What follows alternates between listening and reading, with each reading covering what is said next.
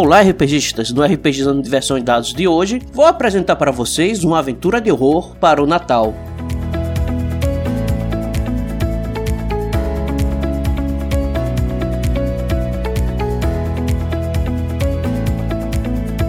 Você pode encontrar o RPGizando nas redes sociais, Facebook, Twitter e Instagram.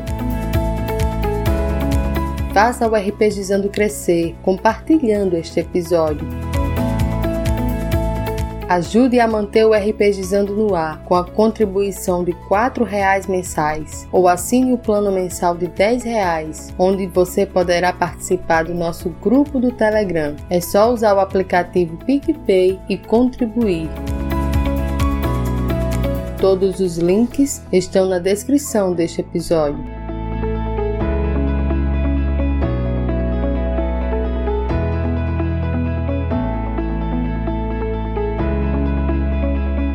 Ok, RPGistas, continuando com o nosso cast, vocês devem ter notado que eu regravei o cast. Sim, regravei. Por quê? Porque meu headset havia quebrado, então eu gravei o episódio a primeira vez com o meu headset reserva, o áudio ficou horrível. E hoje, graças a Deus, chegou meu microfone novo e com ele estou regravando este episódio especial, onde vamos falar de uma aventura de horror para você mestrar nessa semana de Natal. O sistema básico que eu vou usar para apresentar a aventura vai ser o Histórias Incríveis, que dá para baixar lá na editora Chá. Bem, hoje, no dia que eu estou gravando este episódio, ainda está de graça o Histórias Incríveis. Vai lá no site da editora Chá, é maravilhoso. Por quê? Porque é um sistema fácil, rápido de aprender, você aprende em minutos. Basicamente, você vai pegar um personagem, vai escolher quatro perícias para ele, e para cada perícia você vai atribuir um dado um D6, um D8, um D10 e um D12. A melhor perícia é você dar um D12, a segunda melhor é um D10, a, terceira melhor um D8 e a perícia que você é mais fraco um D6.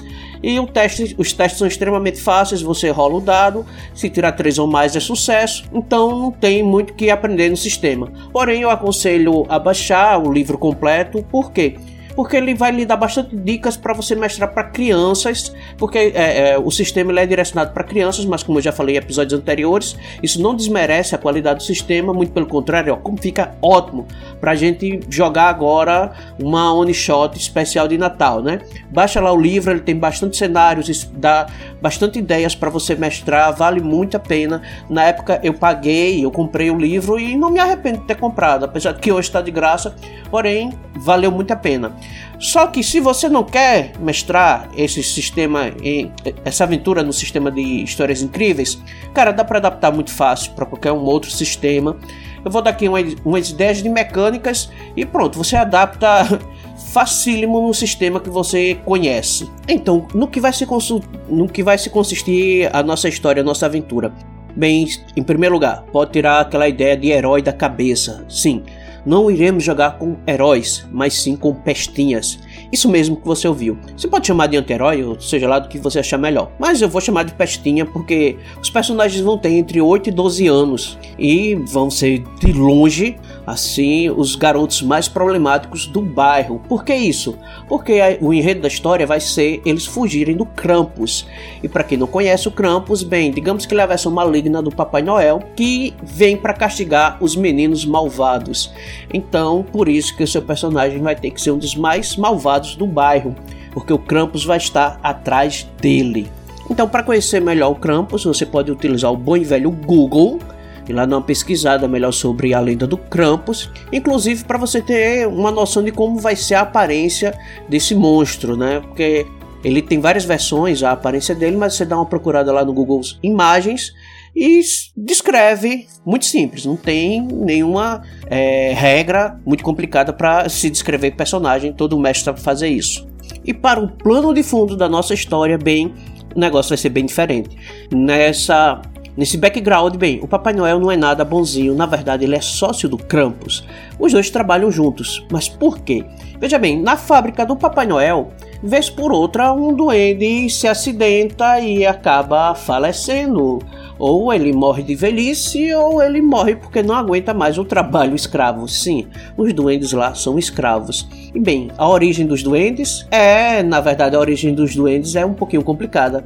Na verdade, elas são crianças que foram sequestradas pelo Krampus. Sim, as crianças malvadas que o Krampus sequestra tornam-se os duendes do Papai Noel e vão trabalhar de maneira escrava até o último dia da sua vida. É aí que o negócio complica, exatamente. Como os personagens dos jogadores vão ser os pestinhas do bairro, bem, eles são os próximos alvos do Krampus para se tornarem novos duendes escravos do Papai Noel. Então, como é que o Krampus age? Bem, no começo do mês de dezembro, até mais ou menos o meio do mês, assim, tem que ser antes do Natal, ele começa a visitar as crianças mais malvadas para levá-las para substituir os funcionários perdidos na fábrica do Papai Noel. Bem, como eu estou ambientando esta aventura para o Histórias Incríveis, vou começar aqui passando para vocês as perícias, as características que eu acho que ficam mais adequadas para esta aventura, para este cenário. Bem, a primeira característica que eu colocaria seria corajoso e ousado. Por quê? Porque todo pestinho traquino, né, todo menino traquino, ele tem que ser corajoso e ousado para poder fazer suas traquinagens. Inclusive, essa questão de coragem e ousadia poderia também gerar um certo respeito entre os pestinhas. Quanto mais corajoso e ousado, né, quanto mais travessuras você faz e mais arriscadas forem essas travessuras, mais respeito você tem entre os outros pestinhas. Então, a coragem e ousadia serviria para enfrentar momentos de medo, de medo extremo, né, seu personagem não ficar com medo, não fugir, não ficar gelado, paralisado e também para ser aquele momento onde o personagem vai agir como líder para incentivar os coleguinhas, né, os outros pestinhas da mesa. Ele faria uma rolagem de coragem e ousadia para fazer essa inspiração, digamos assim. Uma outra opção que, bem, normalmente eu não colocaria numa mesa com crianças, mas como a gente está falando de uma aventura onde os personagens são pestinhas, bem, uma opção seria lutar, brigar, né? Por quê? Porque são pestinhas e pestinhas é, acabam sendo bons em coisas como briga, né? Em confusões, coisas do gênero. Então, talvez seja uma opção, principalmente se você estiver numa mesa onde o pessoal já é adolescente adulto, então seria uma opção você colocar a habilidade de lutar. E já que a gente está falando dessa habilidade, bem, outra característica interessante poderia ser ser forte, grandão, né? Tem essa característica aí, porque digamos que seu pestinha ele gosta de fazer bullying exatamente porque ele é maior do que o normal para uma criança da sua faixa etária. Então ele é mais forte do que o normal, ele é maior, mais alto. Sei lá, ele é grandão, grandão demais para a faixa etária dele. Isso poderia gerar alguma vantagem, como é, carrega peso, força portas e coisas do gênero. E também um, uma opção interessante no melhor estilo Scooby-Doo seria encontrar coisas. Ou dependendo do sistema, né, você bota, sei lá, investigação, percepção, não sei. Mas como em História Incríveis a gente acaba dando o nome que quer e uma descrição, pronto, encontra coisas é a habilidade que você tem de encontrar coisas que você pode utilizar para fazer desde armadilhas a ajudar a abrir locais trancados e por aí vai. Então, uma opção bacana seria isso de encontrar coisas, já que seu, digamos que seu pestinho ele é acostumado a investigar, ele é bisbilhoteiro ou coisas do gênero. E partindo para o lado completamente oposto, uma outra habilidade, perícia, seria esconder-se. É, se esconder seria uma perícia, uma habilidade extremamente importante, porque vai ser a base dessa aventura vai ser a capacidade dos personagens se esconderem do Krampus e dos seus ajudantes. Então, na minha opinião, essa é uma habilidade, uma perícia obrigatória para todos os personagens, pelo menos aqueles que querem sobreviver a noite inteira, é ter essa habilidade de se esconder, sair da vista dos seus adversários. E como estamos falando de pestinhas que gostam de se meter onde não é da conta deles, se meter nas propriedades alheias, bem, uma outra habilidade interessante seria escalar e pular. Isso mesmo, escalar e pular. Bem, ele tem costume de pular o muro dos outros, subir no, nas, nas plantas frutíferas de vizinhos alheios, né? Tem o costume de roubar manga, né? Oh, coisa feia. Mas é exatamente isso. Por ele ser um pestinho, ele é acostumado a pular janela, portões, muros, árvores. Então, essa questão de escalar e pular, né, seria uma característica bem bacana para você colocar no seu pestinha. E já que a gente já falou de esconder-se, escalar e pular, por que não falar também de correr e fugir? Cara, vai ser, acho que vão ser as três perícias, as três habilidades principais é esconder-se, escalar e pular e correr e fugir, né? Porque correr e fugir, cara, vai ser aquela situação. Não deu para se esconder, corre, foge, dá pitu, se esquiva, não sei. Mas essa questão de fuga, de fugir, né? De correr, ela vai se tornar também extremamente essencial nesse tipo de aventura. E agora, por que não pestia inteligente, com a habilidade de saber das coisas? Isso mesmo, o cara é um pestinha, mas ele é desenrolado, ele gosta de assistir programas de curiosidade, seja na TV, no YouTube ou no stream predileto dele. Mas o que importa é que, bem, o pestinha não é um completo desconhecedor. Bem, o pestinha não vai ser alguém completamente sem conhecimentos. Então, saber das coisas, ser um cara desenrolado, Talvez ele conheça alguma coisa do mito do Krampus, talvez ele saiba de outras coisas. Bem, e no decorrer da história, do, da aventura, o jogador em algum momento ele pode perguntar ao mestre: Mestre, tem como eu saber de tal coisa, meu personagem saber de tal coisa, alguma coisa que possa nos ajudar nesse momento? Então, essa característica de saber das coisas pode ser de grande valia em momentos assim bem oportunos e inusitados. Uma outra característica de pestinha que eu não gosto, não aprovo, mas como a gente está falando de pestinhas anti-heróis que vão se meter numa confusão, uma outra característica que poderia ser interessante é a de enganar. É, gente, eu não aprovo muito isso de enganar, né? De que você está mentindo, enrolando. Mas, como a gente está falando de pestinhas e numa situação de vida ou morte, talvez enganar, blefar e coisas do gênero, inventar histórias bem, pode ser útil em algum momento para escapar de situações complicadas, onde a melhor maneira vai ser usar um pouco da lábia. Uma coisa bem diferente também seria saber usar ferramentas. É, o pessoal é muito novo, entre 8 e 12 anos. Mas digamos que, bem, seu pai tem uma oficina ou na garagem dele ele tem bastante ferramentas e você gosta de estar tá mexendo ali, seja para, sei lá, consertar sua bicicleta, para ajudar seu pai, ou você é um cara simplesmente curioso, ou seus pais são displicentes e deixam que você mexa com ferramentas perigosas. Bem, não aconselho nenhuma criança a fazer isso na vida real, mas digamos que no RPG o seu pestinha, por ser um cara muito errado, é, ele mexe em ferramentas que também não deveria estar tá mexendo. Bem, já que seu pestinha já sabe das coisas, né? Gente colocou aí uma habilidade de saber das coisas e também outra de mexer com ferramentas, por que não uma habilidade, uma característica que permita que o seu pestinha, que o nosso pestinha tenha a capacidade de fazer armadilhas. Sim, no melhor estilo, esqueceram de mim o seu pestinha em momentos difíceis, ele pode ver o que é que tem ao redor e elaborar armadilhas para atrasar os seus adversários.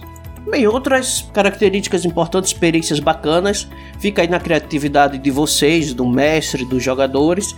E também, assim, eu não falei, mas você pode ter características, habilidades do tipo andar de bicicleta, fazer manobra com skate, andar de patinete, de patins, né? Vai que, sei lá, pode ser interessante, né? Você ter aí esses objetos. Eu acho que o mestre, ele seria bacana, né? Liberar pelo menos um equipamento útil pro jogador pro personagem do jogador de acordo com as características dele. Então, sei lá, vai que você bota lá que você é bom em manobras com skate e o mestre libera de você utilizar o skate, apesar de parecer improvável, mas a gente tá falando de uma aventura de RPG, o que importa é se divertir. E se você tá utilizando essa ideia em outros sistemas que não é o Histórias Incríveis, sei lá, Fate, GURPS, é, bem, como eu falei, você pode adaptar para o sistema que você preferir, você vai, claro que você vai liberar habilidades, características, perícias mais adequadas ao sistema e também aquilo que o mestre achar que ficaria melhor na sua aventura, no seu jeito de narrar, certo? Mas pronto, tendo tudo isso em mente, agora vamos para o desenvolver mesmo da história em si. Vamos começar do princípio básico de que vamos botar apelido nos personagens. É, porque a gente fala assim, nome, todo personagem tem um nome, mas além do nome, vamos botar um apelido assim baseado nas características que ele tem aí que você colocou na ficha dele. Então olha assim, olha para o nome dele, qual seria um apelido que combinaria é, tanto o nome do personagem quanto com o seu, suas características, o seu jeito de ser, a sua maneira travessa, sei lá, o tipo de, de travessura especialista dele. Ele poderia chamar Canelão, vai que o apelido de Canelão é porque ele tem a canela toda cheia de cicatrizes, né? E por aí vai. É, outra coisa bacana seria você dar características únicas para o seu pestinha, coisas que demonstrem que ele é um garoto travesso que gosta de estar tá aprontando, do tipo cicatrizes causadas por quedas ou porque ele pratica aquele esportezinho complicado, como fazer manobras de skate, bicicleta, sei lá ou porque ele cai, caiu da árvore.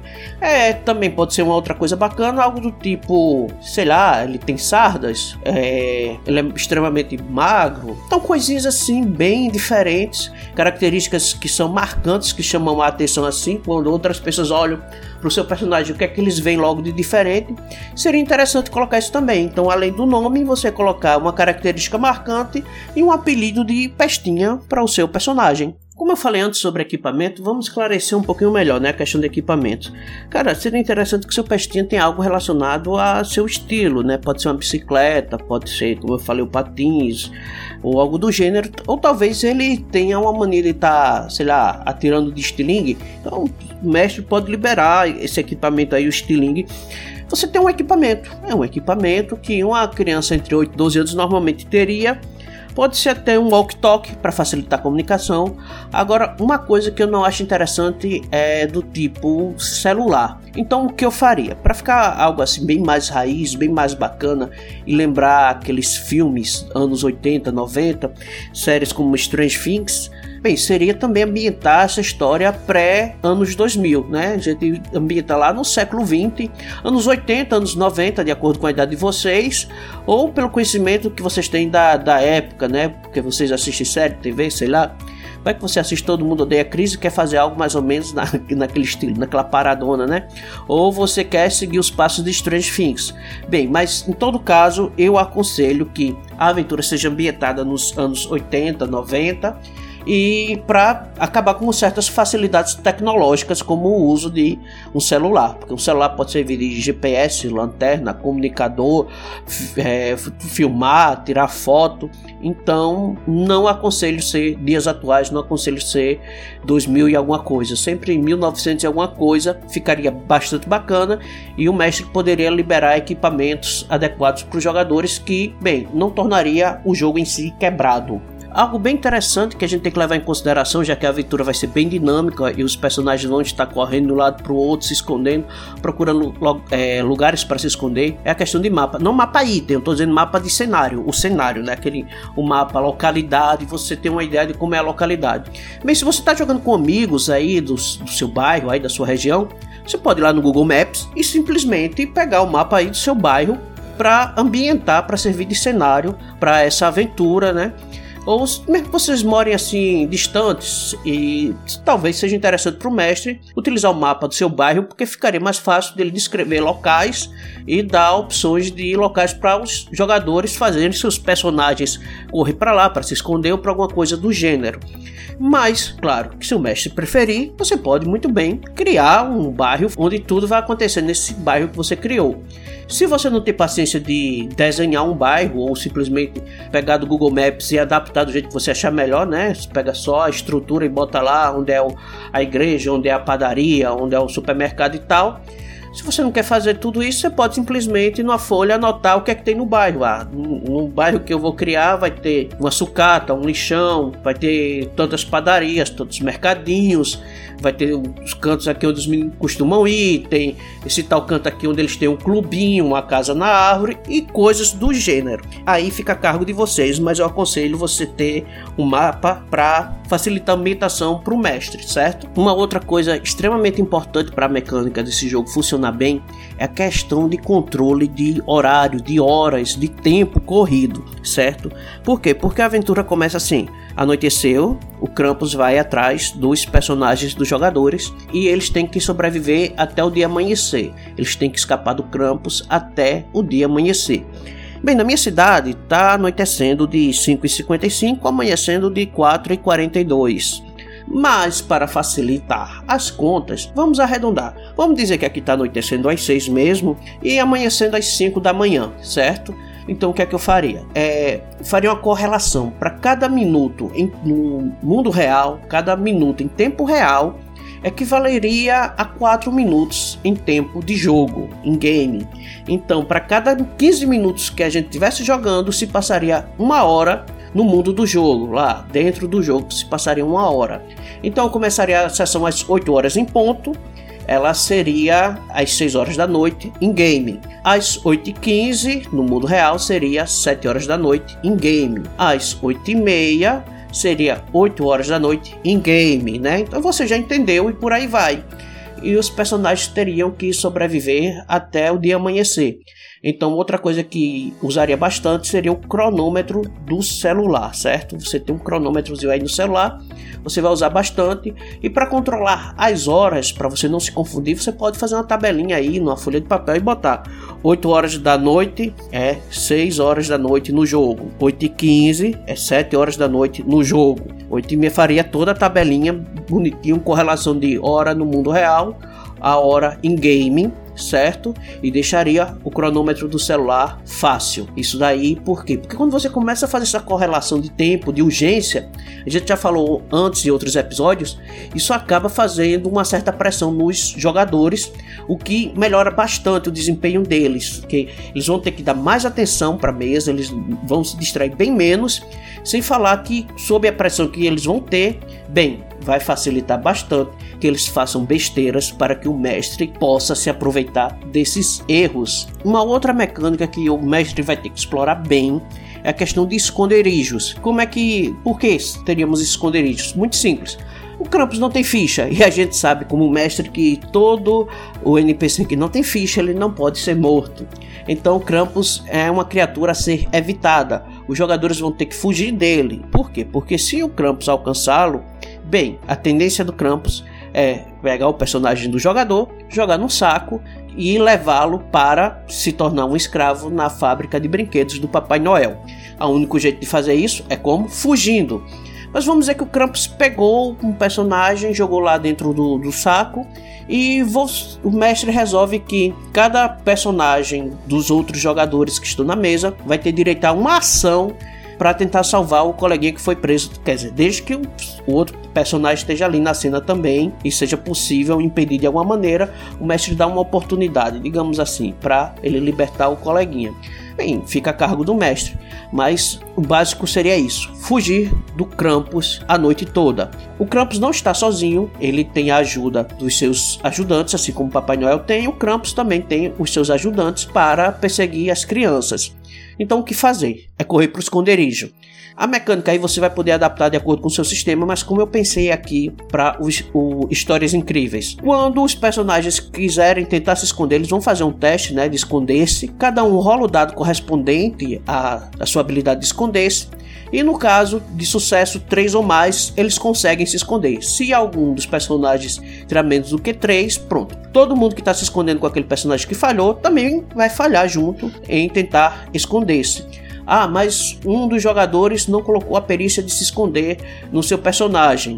Então assuma que aquele jogador vai ter no personagem dele um D4 atribuído à característica de esconder-se, né? o que é abaixo das características normais. Então, se todo mundo passou, né? Todo mundo que estava tentando se esconder ali na cena passou e se escondeu, eu pegaria o menor valor no dado e esse seria o tempo em minutos, o tempo fora do jogo, no mundo real. Ou seja, em game seria quatro vezes o menor valor obtido ali se todo mundo tiver passado. Esse seria, essa seria a folga, né, que o mestre daria para os jogadores se planejarem. Ah, se o menor valor foi 5, então o mestre dá uma pausa de 5 minutos para que os jogadores se planejem, se concentrem e vejam o que é que vai fazer dali para frente.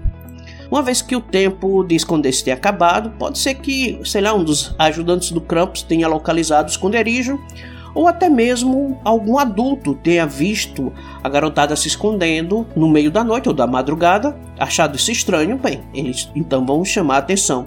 E se um adulto acordou, viu, gritou, chamou a atenção, claro, também vai chamar a atenção dos ajudantes do Krampus. Agora imagina isso daí, garotos fugindo, se escondendo no meio da madrugada. Cara, isso aciona até a polícia pra estar tá no bairro buscando saber o que foi que aconteceu. Fica bacana, vai complicar, vai dar mais pano pra manga ah, mas por que os garotos estão se escondendo e os adultos simplesmente não estão vendo o que está acontecendo? Aí vem uma outra coisa bacana. O Krampus e seus ajudantes, bem, só seriam vistos pelos personagens jogadores, pelos pestinhas. Ou seja, se a criança tem menos de 8 anos, se tem 7 anos para baixo, ela é muito inocente, ela não desenvolveu ainda maldade suficiente no coração para poder ver o Krampus.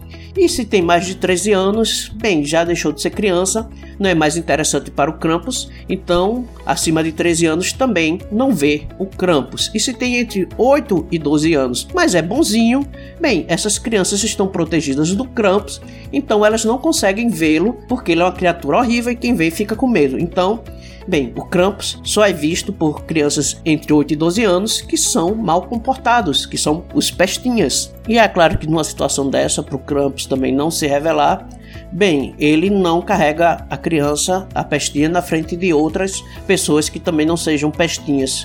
De... Então ele não vai carregar o pestinha na frente de um adulto ou de alguém que não possa ver o Krampus por quê? Para não se revelar. Então ele, uma vez que a criança foi encontrada, mas sei lá, tem um adulto por perto, bem, o Krampus simplesmente vai segui-lo pacientemente até que o adulto coloca a criança, sei lá, trancada no quarto dela e quando ninguém estiver vendo, o Krampus vai lá e, e leva a criança para a fábrica do Papai Noel. E se ocorrer um combate no jogo, né? Se ocorrer uma luta, se algum ajudante do Krampus cair numa armadilha, se acontecer alguma coisa que, digamos assim, letal para o personagem lá, o NPC ajudante do Krampus. Bem, gente, é, eu acho que não fica legal narrar negócio que ah, o, o, o NPC morreu tal. Bem, já que eles são ajudantes do Krampus e o Krampus tem também lá no seu mito aquela história de deixar carvão para os meninos malvados, então digamos que o ajudante do Krampus, quando ele é derrotado, seja porque ele desmaiou, foi na luta, levou uma pancada, caiu, ou porque ele caiu na armadilha e está preso, não consegue mais fugir da armadilha. Não importa, simplesmente ele não tem como continuar a perseguição. O que, é que acontece com esse ajudante do Krampus? O mestre aí vai escolher o que ele achar melhor, mas poderia ser algo do tipo: ele some numa pequena nuvem de cinzas e no lugar dele fica um cavão. Pronto. E para onde é que ele foi? Ele voltou lá pro Polo Norte, lá para o covil do Krampus ou para a fábrica lá do Papai Noel, não importa. Mas ele sumiu numa nuvem de cinzas e deixou só um carvãozinho no lugar onde ele estava. Pronto, isso facilita bastante. Questão de combate, para não, não vamos focar em combate. Isso aqui não é D&D, né? Vamos focar na questão de corre, pega, se esconde, foge e coisas assim do gênero para dinâmica do jogo não parar no meio de um combate. Vamos jogar da não, não, não, não, não, não, não, não é esse o objetivo. Outra dinâmica, outra mecânica que eu utilizaria bastante no, durante a, a, a, aventura seria o seguinte: sempre que um dos personagens fosse fazer algo que precisasse de um teste e eles falhassem, eu colocaria um contador de complicações. Eu colocaria aí vai de mestre para mestre, né? Mas ele poderia colocar do tipo: a primeira falha você tem uma complicação e na segunda automaticamente o, o ajudante do Krampus lhe encontra. Ou se o mestre preferir, ele pode, sei lá, dizer que depois de três falhas, é, o, além do ajudante do Krampus lhe encontrar, talvez o próprio Krampus consiga aprisionar o personagem, né? A complicação tenha feito com que o Krampus tenha alcançado ele e tenha o prendido. Bem, mas aí fica a cargo do mestre quantas complicações é, ele quer que faça para que o ajudante do Krampus chegue e o encontre, ou para que o Krampus venha e pegue o personagem do jogador, leve ele para guardá-lo no seu saco. Bem, o que seriam essas complicações? Digamos que durante uma fuga, sei lá, um cachorro viu e começa a latir, o que chama atenção, ou que o personagem estava tentando fazer uma armadilha e ele, ele mesmo, sem querer, aciona a armadilha, a armadilha faz barulho, ou pega ele e ele acaba gritando, seja por dor, por susto, isso acaba chamando a atenção dos ajudantes do Krampus, ou poderia ser algo também que quando o personagem falhou, bem, já tinha, sei lá, um ajudante do Krampus por ali, e que na verdade, quando ele falhou, ele não resistiu e resolveu pregar uma peça no ajudante do Krampus, né? Então ele parou tudo, parou a fuga para dar uma de Dick Vigarista, né? E zoar um dos ajudantes do Krampus. Pronto, a consequência da falha é essa, que ele se atrasou ou acabou atrasando o grupo para poder aprontar alguma coisa de errado, coisa mesmo de pestinha, né? Eu acho que isso ficaria bem interessante, do tipo, faz o teste de fuga, não conseguiu fugir, ah, porque simplesmente seu personagem resolveu que não vai fugir, vai ficar e vai resolver, ele quer resolver no tapa com o ajudante do Krampus. Pode ser, né?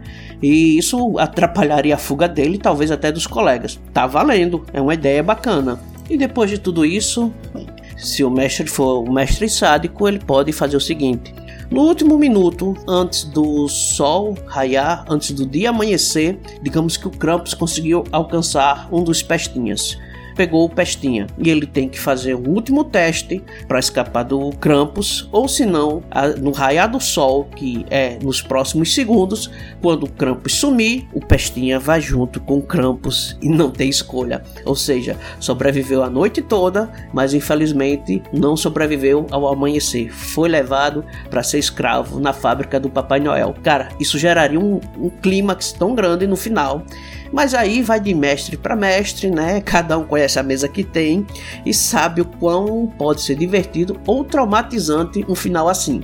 Bem, gente, essa daí é a minha dica para uma aventura assim bem diferente de Natal, onde a gente sai do clichê de personagens heróicos que, sei lá, vão salvar o Natal, vão salvar o Papai Noel. Não, dessa vez nós temos anti-heróis, verdadeiros pestinhas que não querem salvar nada além da própria pele. Eu espero que vocês tenham gostado. Sei lá, se botar em prática, manda um e-mail aqui pro rpgizando.gmail.com e diz o que você achou, como é que foi sua aventura, certo? Mas, gente, eu vou ficando hoje por aqui. Eu espero que vocês tenham gostado deste episódio. Um grande abraço a todos e até o próximo cast.